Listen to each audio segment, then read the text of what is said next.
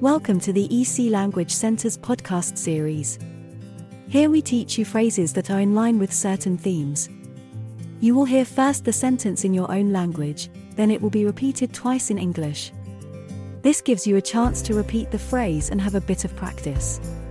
There are 10 phrases in each episode. Lorsque vous cherchez un logement, il est essentiel de recueillir autant d'informations que possible pour vous assurer que l'endroit correspond à vos besoins et à vos préférences. Voici 10 questions à se poser. When looking for accommodation, it's crucial to gather as much information as possible to ensure that the place suits your needs and preferences. Here are 10 questions you might consider. Quel est le montant du loyer mensuel? Y a-t-il des frais supplémentaires ou des cautions à verser? How much is the monthly rent, and are there any additional fees or deposits required?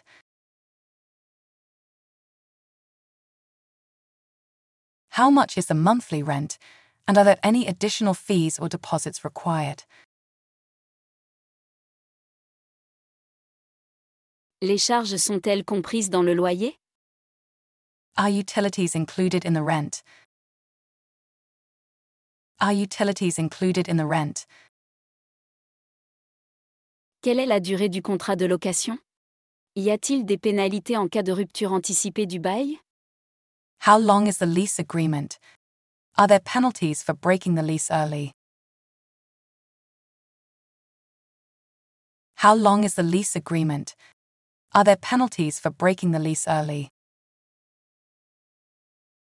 Quels sont les équipements fournis avec le logement, Wi-Fi, laverie, salle de sport, piscine? What amenities come with the accommodation, Wi Fi, laundry facilities, gym, pool? What amenities come with the accommodation, Wi Fi, laundry facilities, gym, pool?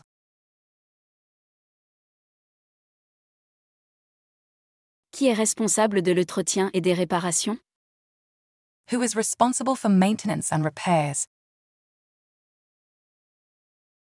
Who is responsible for maintenance and repairs?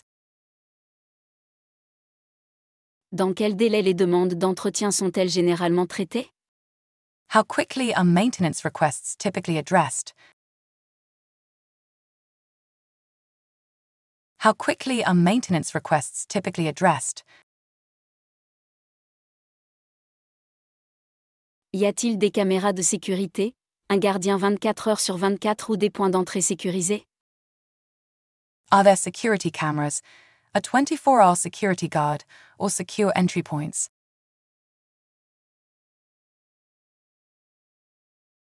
Are there security cameras, a 24 hour security guard, or secure entry points? Y a-t-il des magasins, des restaurants ou des parcs à proximité Are there stores, restaurants, or parks nearby? Are there stores, restaurants, or parks nearby?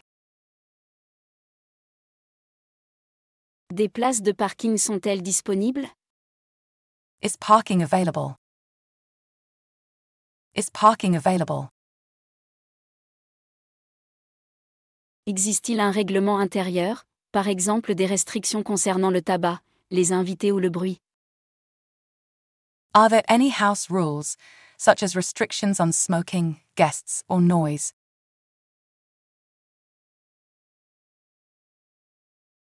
Are there any house rules, such as restrictions on smoking, guests, or noise?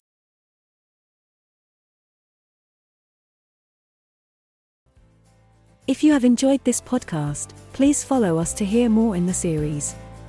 Visit www.ecenglish.com for a list of our courses.